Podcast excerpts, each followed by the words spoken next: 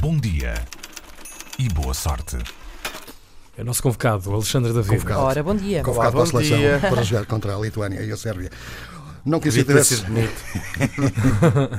não que isso interesse muito, mas hoje estou bem mais descansado, acordei bem mais tranquilo. Isto depois de ter ficado a saber ontem que o Facebook vai estar atento às fake news que possam surgir durante as eleições. Finalmente, bolas. Finalmente. Estou muito- Agora é que estou vão. muito mais- Agora, agora, Ah, agora Muito mais descansada.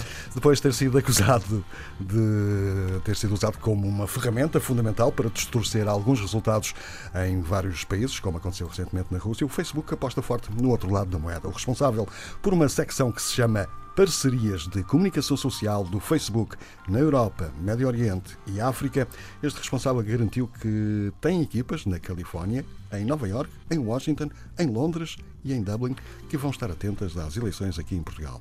No entanto, o responsável explicou aos jornalistas que eh, se não vai haver equipas específicas de verificação de factos nas eleições, não há uma para combater as fake news durante a campanha em Portugal. O mesmo responsável sublinha ainda que não temos de ter uma equipa baseada em Portugal, acrescentando contudo que apesar destes funcionários não poderem estar fisicamente em todas as eleições, há um modelo global da rede social para lidar com as campanhas eleitorais. O Facebook diz ainda que quer ter linhas abertas de comunicação com os partidos políticos e instituições governamentais eh, para fazer com que entendam as políticas do Facebook relativamente aos anúncios de propaganda política e possam utilizar as ferramentas novas disponíveis para esse efeito. Questionado pela agência Lusa sobre se o Facebook, conhecendo a legislação específica de cada país, pode impedir a difusão de conteúdos eh, propagandísticos durante o dia de reflexão, no caso português, no dia 5, o responsável pelo tal Departamento eh, da Europa, Médio Oriente e África explicou que essa não é uma prática que a empresa tenha e que, nesses casos,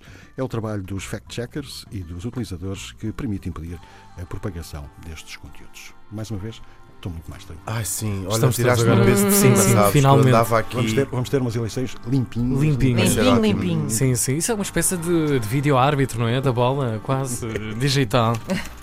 Beijinhos, até amanhã. Bom Até dia amanhã. Até amanhã. e boa sorte.